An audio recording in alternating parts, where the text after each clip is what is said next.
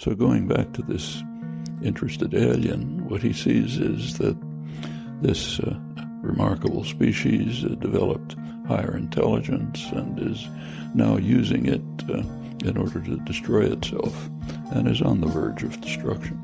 And they might watch something like the current electoral campaign, everyone paying attention to it, and notice a very curious fact. None of this is being discussed.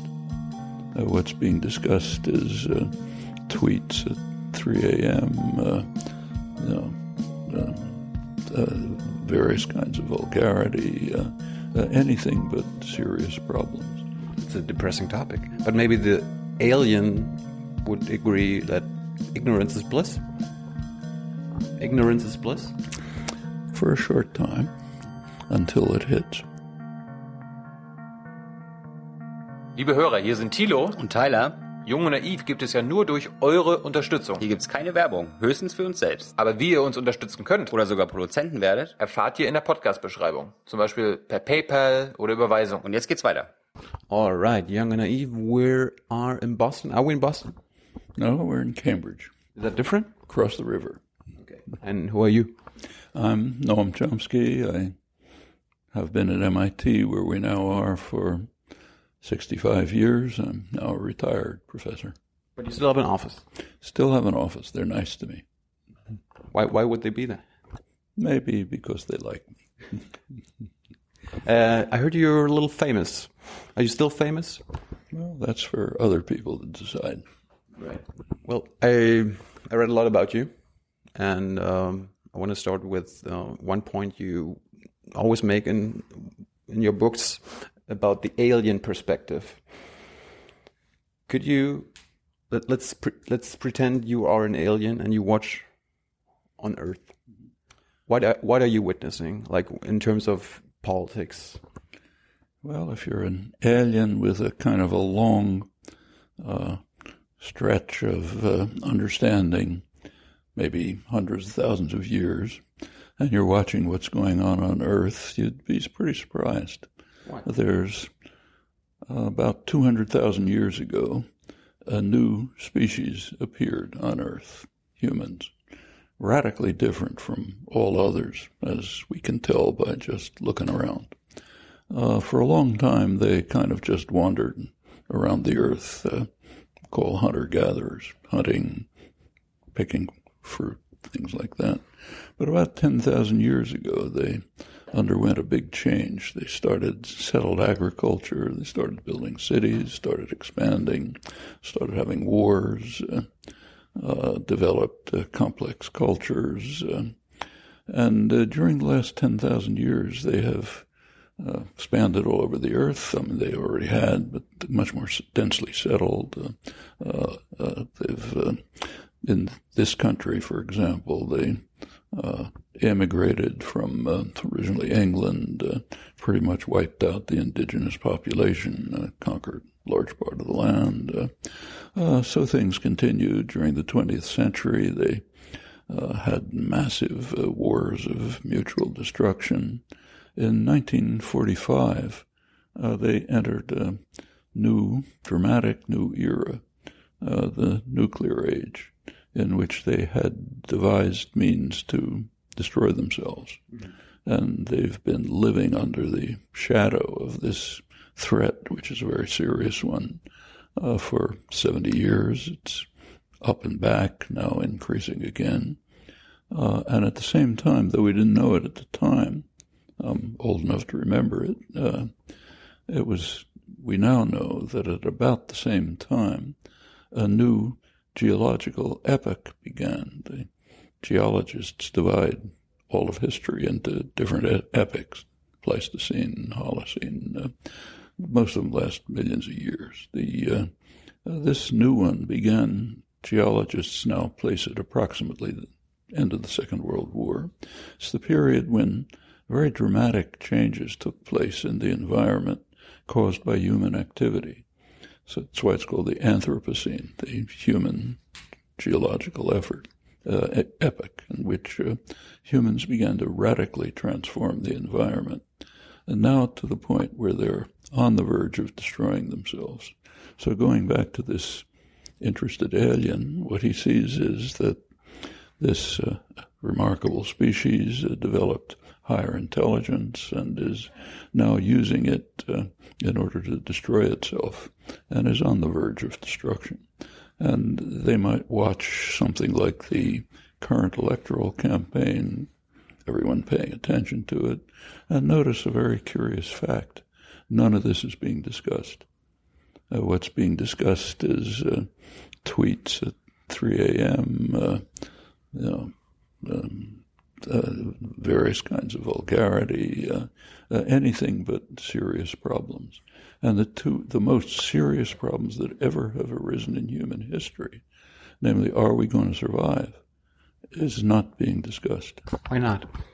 That's an interesting question. The extraterrestrial alien might be asking himself, what strange form of intelligence is it that uh, enables uh, great accomplishments to be achieved, but is unable to ask the question, uh, will we survive and how can we ensure our survival? Of course, there are plenty of people doing it. They're just off the mainstream. So you don't see it in the electoral campaign. You don't see it in media commentary.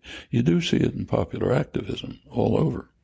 And that's another fact that the alien might be intrigued by. So, uh, if you're the alien, how do how do you explain that after two hundred thousand years, humanity hasn't united? It's tried in various times. Uh, in 1945, at the beginning of the nuclear age, it was recognized by people who were thinking uh, that we simply have to unite in order to overcome the threat we ha- we have created to our own existence. So uh, uh, Albert Einstein, for one, said this. As soon as the atom bomb went off, he says this means we must have world government, or else we're finished. And others uh, drew the same conclusion. In fact, if you go back to the late 40s, uh, uh, some of the top bestsellers were discussions of how we can move on to world government. And there was an effort, it's called the United Nations, which at the beginning it was hoped would have promise of moving in this direction, but it was pretty quickly uh, undermined by competing nationalisms. Actually, the United States was, of course, in the lead because it was the end of the Second World War. The U.S. had uh, enormous, uh, historic, uh, enormous power without any historical precedent even remotely like it. It had about half the world's wealth, which was incredible. Uh, uh, other industrial societies had been destroyed or severely harmed. Uh, the U.S. economy gained enormously during the war. manufacturing quadrupled uh, new technologies were developed. It was poised to be the dominant world power at a level that had never been seen in history. Uh, things have changed to some extent since, but it's still, to a substantial extent, true. So the U.S. initiatives and actions were pretty critical. And uh, in the early years, the U.S. used its power to turn to dominate the United Nations and basically to turn it into a battering ram against its major enemy, the Soviet Union. So in the early years of the United Nations, if you look at vetoes of Security Council resolutions, they're almost all Russian uh, because the UN was being used as a uh, way to attack the Russians, often for legitimate reasons, but uh, nevertheless, that's how it was being used. that changed over the years uh, but not in a way that made the UN a, a, a, a, functioning independent force that might bring people together. So during the 1950s, uh, other industrial societies began to reconstruct from the war. Uh, decolonization began. So parts of the world, huge parts of the world that had been colonies of the European powers, gained some measure of independence. Uh, all of that led to a more diversified uh, international system. And U.S. power within the UN, though still overwhelming, began to decline. Uh, there were no U.S. Uh, um, vetoes of resolutions, are a pretty good measure of it. Uh, up till 1970, there were no U.S. vetoes. from 1970 to the present, the United States is way in the lead in vetoing resolutions uh, because it's become increasingly isolated from large parts of world opinion. Americans probably aren't aware of this, but there are polls of international opinion carried out by the major U.S. polling agencies. So, you know, not the Russians, no hostile enemies like Gallup polls. Mm. And what they, one of the questions they ask is which country is the greatest threat to world peace? And the United States is way ahead. Nobody's even close. Uh, this does not get reported in the United States, so people don't know about it. But is it true? Is it true? That's what most of the world thinks. What do you think? Oh, I think there's very good reason to believe it. Uh, we don't like to look at it that way, but um, we're the good guys. That's the, the West. But every not the West, the United States, but every other great power has also thought of itself as the good guys. It was true of Britain when it was running the world. It was true of France when it was a dominant power. It was true of Hitler Germany. It was true of fascist Japan. In fact, it's kind of a universal. Every state that has any degree of power regards itself as uniquely uh, admirable or magnificent and doesn't understand why the rest of the world doesn't perceive our uh, angelic character. That's a historical universal. Probably that was true of Genghis Khan, but we don't have records. So uh, let's let's stick with the alien perspective again. If you say global warming and the nuclear age still has to be resolved, like we we have to fix those problems if we don't fix them, will the 21st century be the final, the last century of humanity? Probably not of humanity, but of organized human life on Earth. So, for example, just for, uh, if there's a nuclear war, which has come very close many times, sometimes by accident, pure accident. I could give some examples which are harrowing, uh, but sometimes by reckless actions.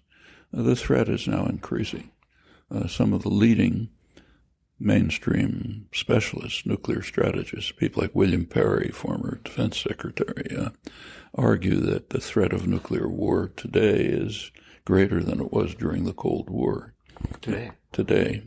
And uh, others agree. The uh, uh, there's a journal called the Bulletin of the Atomic Scientists. It's the major journal of atomic scientists. Uh, uh, it, it, opened right at the beginning of the nuclear age. Uh, in 1947, two years after the atomic bombing, they established what they call a doomsday clock, a clock with a minute hand. And the, uh, the question is, how far is the minute hand from midnight? Midnight means termination. We're done. Uh, every year they collect a group of uh, specialists, experts, to try to set the minute hand. Uh, two years ago, they moved it two minutes closer to midnight. Now, three minutes to midnight, which is very close, the closest it's been since the early 1980s when there was a major war scare. We almost came to war. So it's not just William Perry, plenty of others. Incidentally, when they moved it to midnight, they it was not just because of the threat of nuclear war. It was also because of the failure of governments to deal with the increasing threat of environmental catastrophe. And it's serious. So just take uh, one element, uh, rise in sea levels. That's not in question any longer that sea levels are rising, in fact, faster than they have uh, in recorded history. Uh, just consider a country like Bangladesh. It's a low lying coastal plain.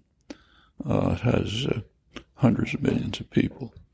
As the sea level rises slightly, those people are going to have to flee. Uh, the chief uh, environmental scientist of Bangladesh recently warned that uh, tens of millions of people are going to have to flee in the coming years just from sea level rise. And he made an interesting comment. He said that if we lived in a just world, these people would be admitted into the rich countries, the United States, England, and others, because those are the countries that are responsible for it and have the capacity to absorb them. We think we have a immigrant crisis today, which is non existent? What's it going to be like when tens of millions of people are fleeing from rising sea levels? And that's just the beginning. Just keep to South Asia. The water supply of South Asia comes mostly from glaciers in the Himalaya mountains. They're melting. What happens when they disappear? They're melting pretty fast. There goes the water supply for South Asia, a couple of billion people. Hmm. In India alone, right now, there are already about estimated 300 million people who barely have access to water. Uh, what's going to happen then? Uh, uh, uh it's all over the place. Our coastal cities are going to be uh, disappear, uh, and the extreme weather events will increase. They're already right now.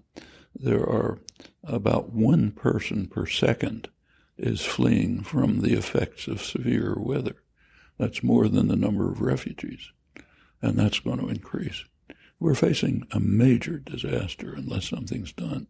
Now, this alien who's watching us would be astonished, not just at the fact that it's not being discussed, but the fact that in the richest and most powerful country in world history, which is going to shape what happens for the future, there's a major political party, the one that happens to dominate Congress right now, which simply denies that it's happening. They have a policy about global warming. Forget it. It's not happening. Okay?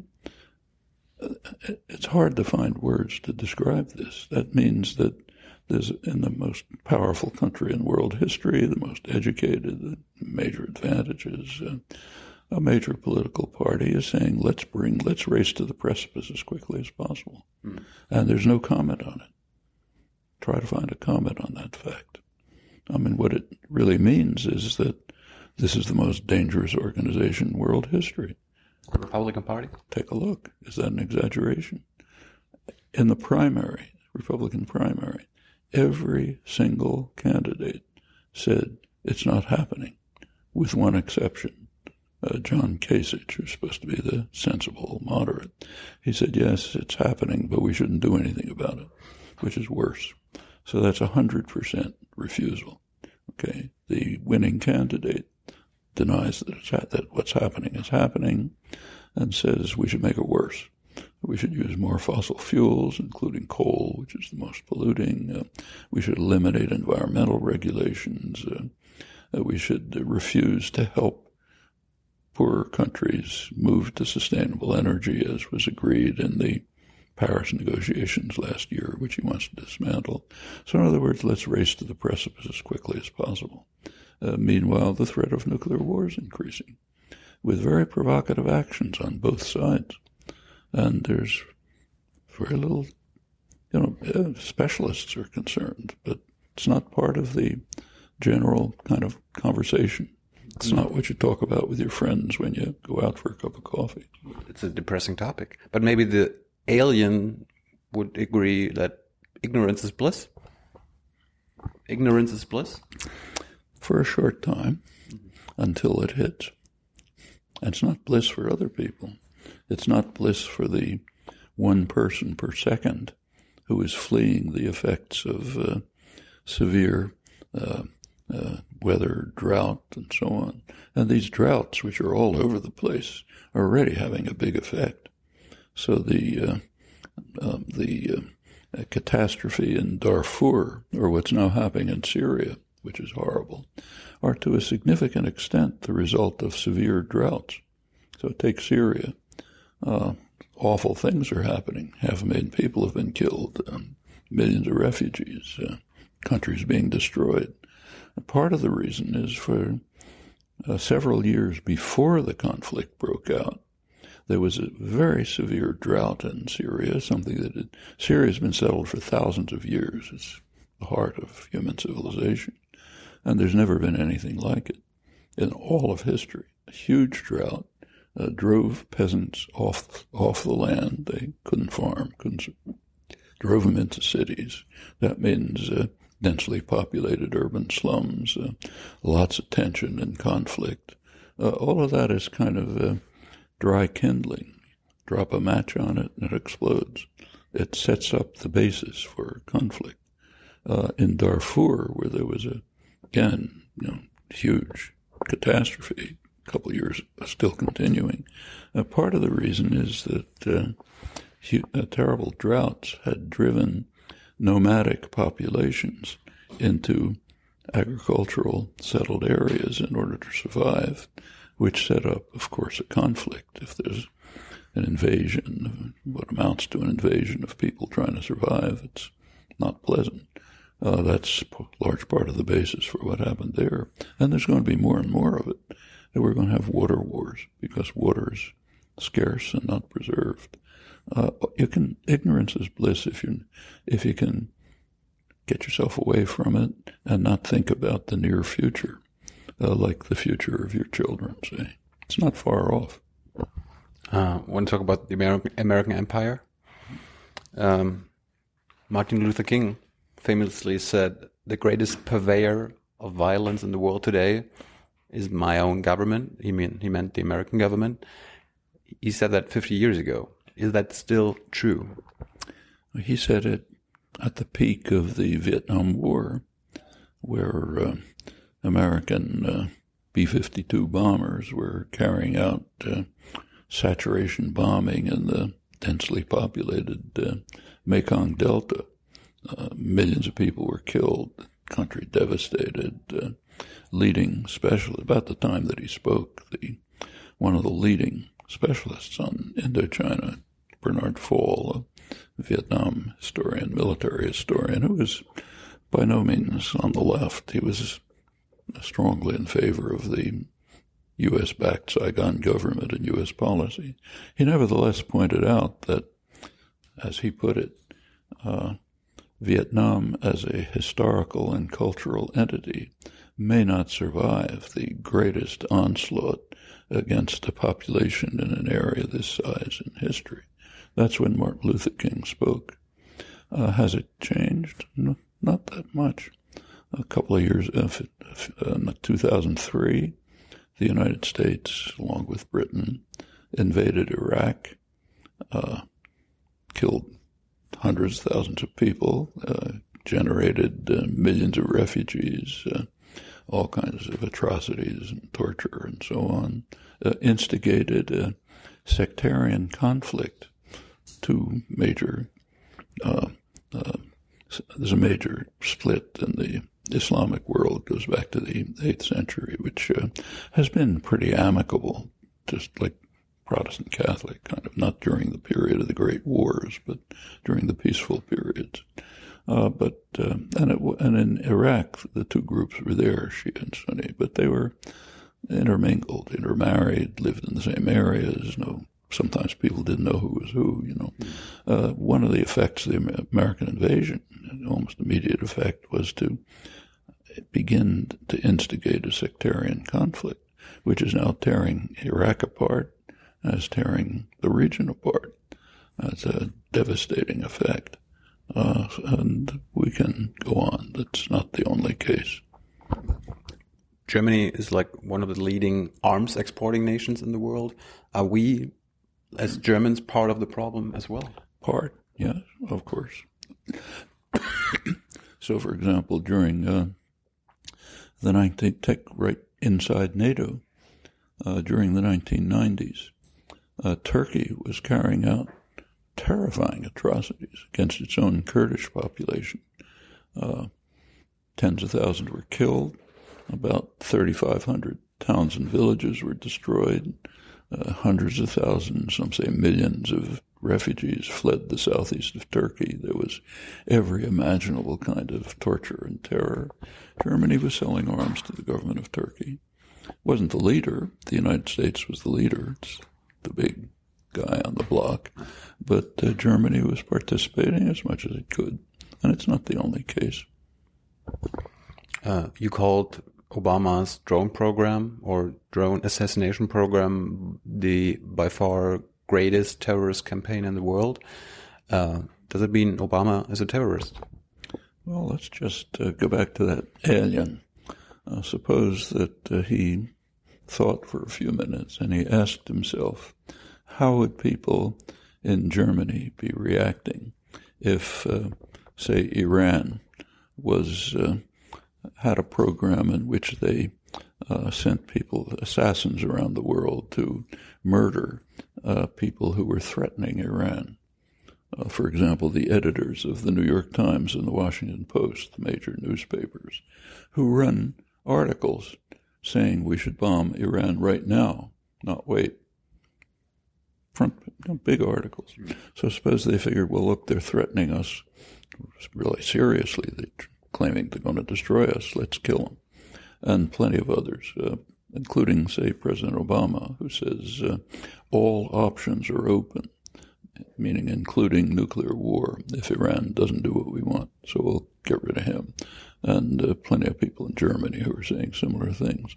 So how would uh, uh, young say young people in Germany react to those actions? Would they call them terrorism? Probably. I think so. That's what we're doing.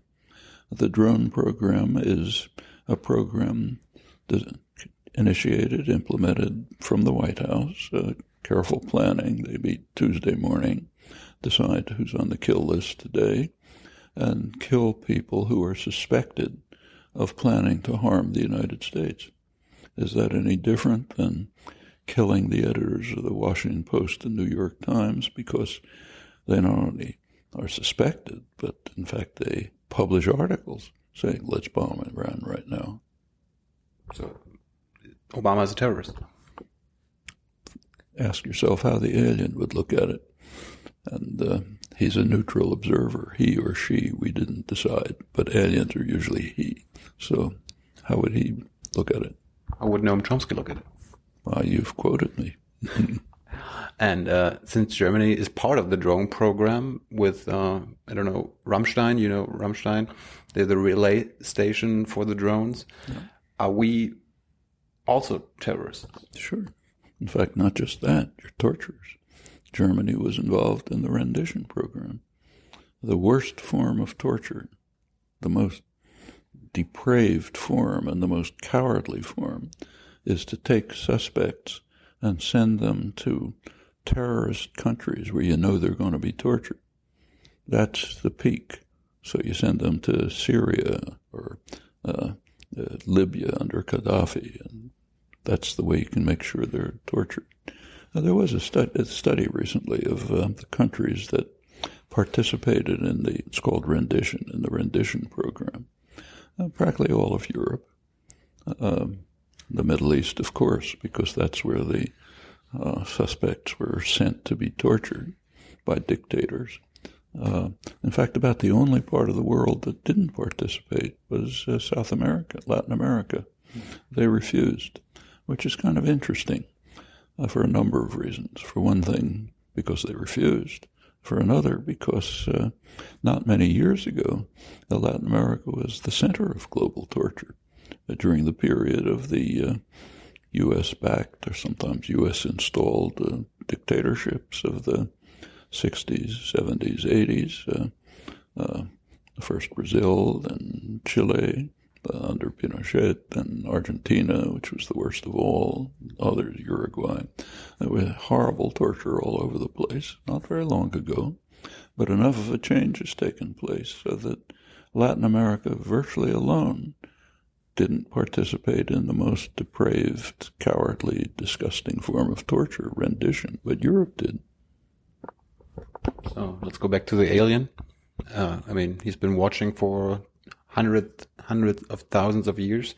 He has seen empires rise and empires fall, and basically the rule seems to be every empire falls.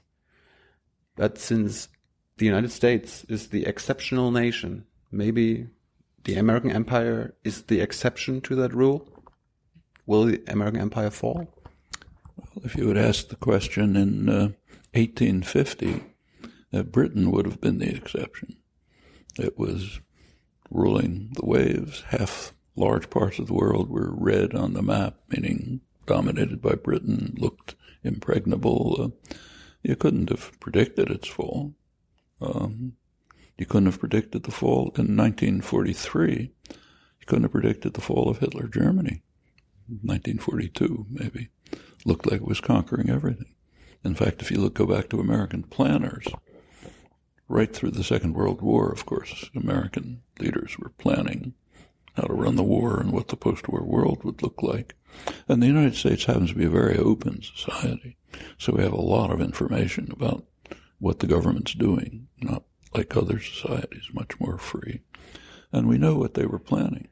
Uh, at, at that time, say roughly 1942, you know, before Stalingrad, uh, American planners assumed that the post-war world would be divided into an American-controlled world and a German-controlled world. Two worlds. The American-controlled world would take would of course have the Western Hemisphere uh, take over the former British Empire, uh, whatever they could hold on to in Eurasia, and the German controlled world would have the rest. That's what it looked like in 1942. I'm old enough to remember it. I didn't know about the planning, of course, but you could see what was happening in the world. And until uh, the Russians turned the tide and began to drive the German armies back, Stalingrad, Kursk, and so on, that's the way it looked. Could you have predicted? Not really. Uh, the American empire is not what it was in 1945. As I mentioned, the world's become considerably more diverse. So in 1945, the U.S. had maybe half the world's wealth. Uh, today, it has uh, maybe a quarter, which is colossal, but not the same. So that, and uh, large parts of the world that were under U.S. control and are partially under U.S. control in 1945 are no longer. China, for example. China became independent in 1949. Uh, there's a phrase for that in the West. It's called the loss of China, which is a very interesting phrase when you, when the alien observes and he notices we're calling it the loss of China. Uh, I, I can't lose your computer. I can lose my computer. Uh, but if we lost China, that means we own China. And that's the assumption. Tacit assumption is we own it. It's ours. And if it becomes independent, we've lost it. Uh, loss of Indochina was described the same way. It's an interesting mentality. But nevertheless, it has declined. However, if you use different measures, you get a different picture. Uh, this is a different world than it was in the 1940s. It's a much more uh, in economic terms, it's a more globalized world. Uh, corporations, for example, uh, in the 1940s uh, operated primarily in their home countries. Uh, now they're they have global uh, global operations. So I see you've got a iPhone or whatever it is over there. Sorry. Something, one of those things. I can't, but it takes say iPhones which have been studied carefully. They're produced by Apple. Uh, they're assembled in southeast China uh, by a Taiwanese corporation, Foxconn. So, uh, but Apple runs the whole operation. And if you look at the profits, they go back to Apple overwhelmingly. Foxconn gets about 10%. China gets a little bit. They're the assembly plant for Foxconn, which is a, effectively a subsidiary of Apple. That's globalized operations. And if you now look at the ownership of the world, which corporations basically own the world, turns out that U.S. corporations have about half of ownership of the world. So in some respects, it's not very different from 1945. It's not national territory that has the uh, half the world's wealth, but U.S.-based corporations that do. Uh, that's a change in the world system, and uh, a significant change which hasn't been sufficiently investigated. China has grown enormously, but it's not among the top uh, owners. You look at Chinese corporations; they're not the ones that. So yes, it's a very complex world, changed in lots of ways. These uh, international corporations, multinationals, are, are nationally based, so they rely on their home country and the taxpayers in their home country. Uh, increasingly, they don't contribute to their home country. So take Apple again. It sets up uh, headquarters in Ireland, which may be, for all I know, the size of this office. And it says, okay, that's our base. So we just pay Irish taxes, which happen to be very low. Luxembourg, even lower. Cayman Islands, even lower.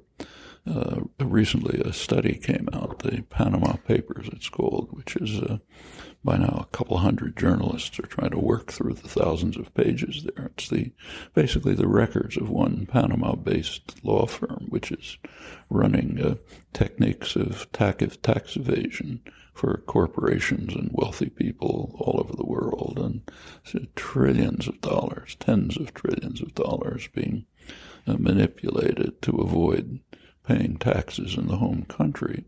They rely on the home country uh, for subsidy, for support, uh, rely in many ways. So uh, take a walk around uh, MIT where we are now. Just look at the buildings that are there. Notice who they are.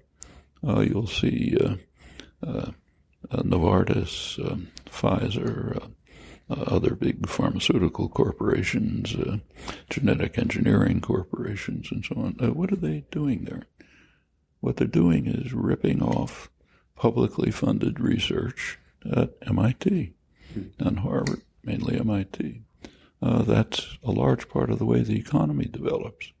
The public pays for the research and the development, the costly, risky phase. It's then handed over to private corporations for marketing and profit. And then they carry out their international operations uh, to try to maximize profit and uh, very commonly uh, work out devious techniques so that they don't have to contribute to their home societies for uh, through taxes. It's a large part of the modern world, very substantial part. So, is it an empire? We have to decide what we mean by the world word. It's a different kind of form of international domination. Um, do you think it's going to be the last empire? Like, you know, if the alien looks at it, the alien who looks at it and looks at the way humans are responding to the current situation would probably conclude that it's quite likely that uh, in another century, uh, human being, human society will have disintegrated because it will not be able to deal with the immense, it is not trying to deal seriously with the immense problems that it's facing, including, I mentioned two, which are enormous, but there's more than that. Another major problem is the threat of pandemics, uh, diseases that can't be controlled. Uh, that's already happening, and it's happening for important reasons. Uh, one major reason, which we haven't mentioned, but the alien would notice, mm. is industrial uh, uh, uh, meat production. Uh, industrial meat production is a huge contributor to global warming. It's an enormous producer of carbon dioxide and methane, other gases. But it also has another feature. Uh, corporations uh, pour antibiotics into these systems. Animals are crowded together in horrible conditions, and uh, to prevent disease and to maintain growth, there's a extensive use of antibiotics. An enormous uh, part of the whole antibiotic production is for this. Use of antibiotics leads to uh, mutations which make uh, bacteria back antibiotic resistant. Mm. we're now the rate of antibiotic resistance bacteria is growing faster than the techniques for dealing with them. So we may be uh, destroying ourselves in that way too. A lot of things the alien would notice that we should be noticing. So are you a vegan? Are you Am I? vegan? I'm not, but one you can imagine that one would be. The crucial question, in my view, is not I mean, individual actions are okay, they're good to do, use less energy and so on. But what's really needed is collective action to deal with the roots of the problem. I mean, if you're a vegan, let's say, and you eat food, uh, uh fruit and vegetables that are transported from somewhere else, you're contributing to destruction of the environment. That's what transport is. A lot of things to look at. We all make individual compromises. There's no choice. You can't avoid it. Like we've got the lights on. you've got the electricity, right? Uh, but uh, the crucial question is really institutional. How are we going to deal with the fundamental institutions that are creating these systems? Tell us. Hmm? Tell us. Well, there's only one way that's ever been discovered uh, organized collective action, which has led to a lot of changes. Take Germany. It's not the same country it was 70, 80 years ago. Why? Germans made it a different country. We can do the same. In fact, take, say, global warming. Uh, Germany is pretty advanced in among countries of the world in trying to do something about it. That's because Germans committed themselves to do something. Uh, we can do the same on the other issues. Take, say, the uh, threat of nuclear war. Right now, it's mostly on the on the Russian border. Notice on the Russian border, not the Mexican border. Now, that's a reflection of the scale of global power. Why uh, there's provocations on both sides. Uh, Germany's right there. In fact, Germany's right at the center of it. Uh, the major issue had to do with Germany. You go back to 1991, uh, end of the Soviet Empire. Uh, there was a question as to how the world system would be reconstructed with the Soviet system collapsing. There were two views. Uh, Gorbachev, the Russian leader, uh, proposed a vision of a unified security system for all of Eurasia with no military blocks, just cooperative integration. That was one vision. Uh, the Americans, it's President George Bush, number one, uh, and his Secretary of State, James Baker, they had a different vision. Uh, Russia, the Russian system would collapse and NATO would expand. Uh, crucial question was Germany. For Russia, it's a pretty serious question. Uh, Germany alone had practically destroyed Russia twice during the preceding uh, uh, century and earlier other Western uh, invasions from Western Europe. So what happened to Germany was going to be a serious question. Uh, Gorbachev agreed to allow Germany to be unified, East and West, and even to join NATO, a hostile military alliance, which was quite a concession. But there was an agreement, he thought. The agreement was that NATO would not expand one inch to the east. That was the phrase that was used, which meant East Germany. NATO immediately expanded to East Germany. Uh, when Gorbachev protested, the Americans pointed out correctly that it wasn't a written agreement. It was just a verbal agreement, like a handshake. So if you trust us, it's kind of your problem. So NATO expanded to East Germany under the following years under Clinton. It expanded to the former Russian Empire, all the way to the borders of Russia. That uh, in 2008 and again in 2013 under Obama, uh, NATO offered uh, admission to NATO to Ukraine. Take a look at the map and history. Ukraine is right in the geopolitical strategic heartland of Russia, apart from long historical other connections. Offering uh, Ukraine NATO membership is a very serious threat to Russia. Uh, Western analysts understand that. Uh, uh right now, the United States, Obama, is placing a, what's called a missile defense system in Romania.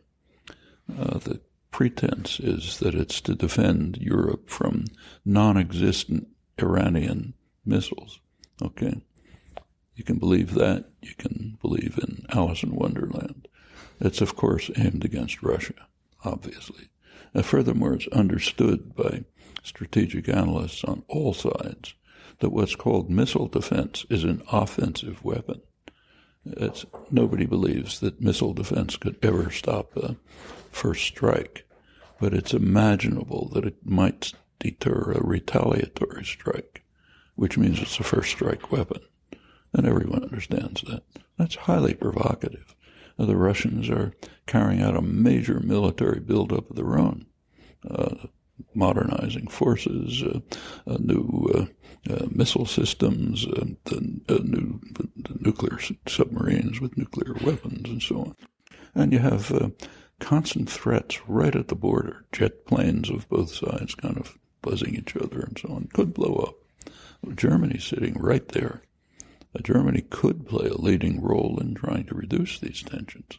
And in fact, some German political leaders have called for that. But these are choices, and they're choices that the German people will have to make. Do we want to have a nuclear war and destroy everything? Do we want to wipe out the world with uh, global catastrophe? No, that's for people to decide. No, thanks so much for the alien perspective. We have to wrap it up. Okay. Thanks so much.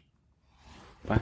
Liebe Hörer, hier sind Thilo und Tyler. Jung und Naiv gibt es ja nur durch eure Unterstützung. Hier gibt's keine Werbung, höchstens für uns selbst. Aber wie ihr uns unterstützen könnt oder sogar Produzenten werdet, erfahrt ihr in der Podcast-Beschreibung. Zum Beispiel per PayPal oder Überweisung.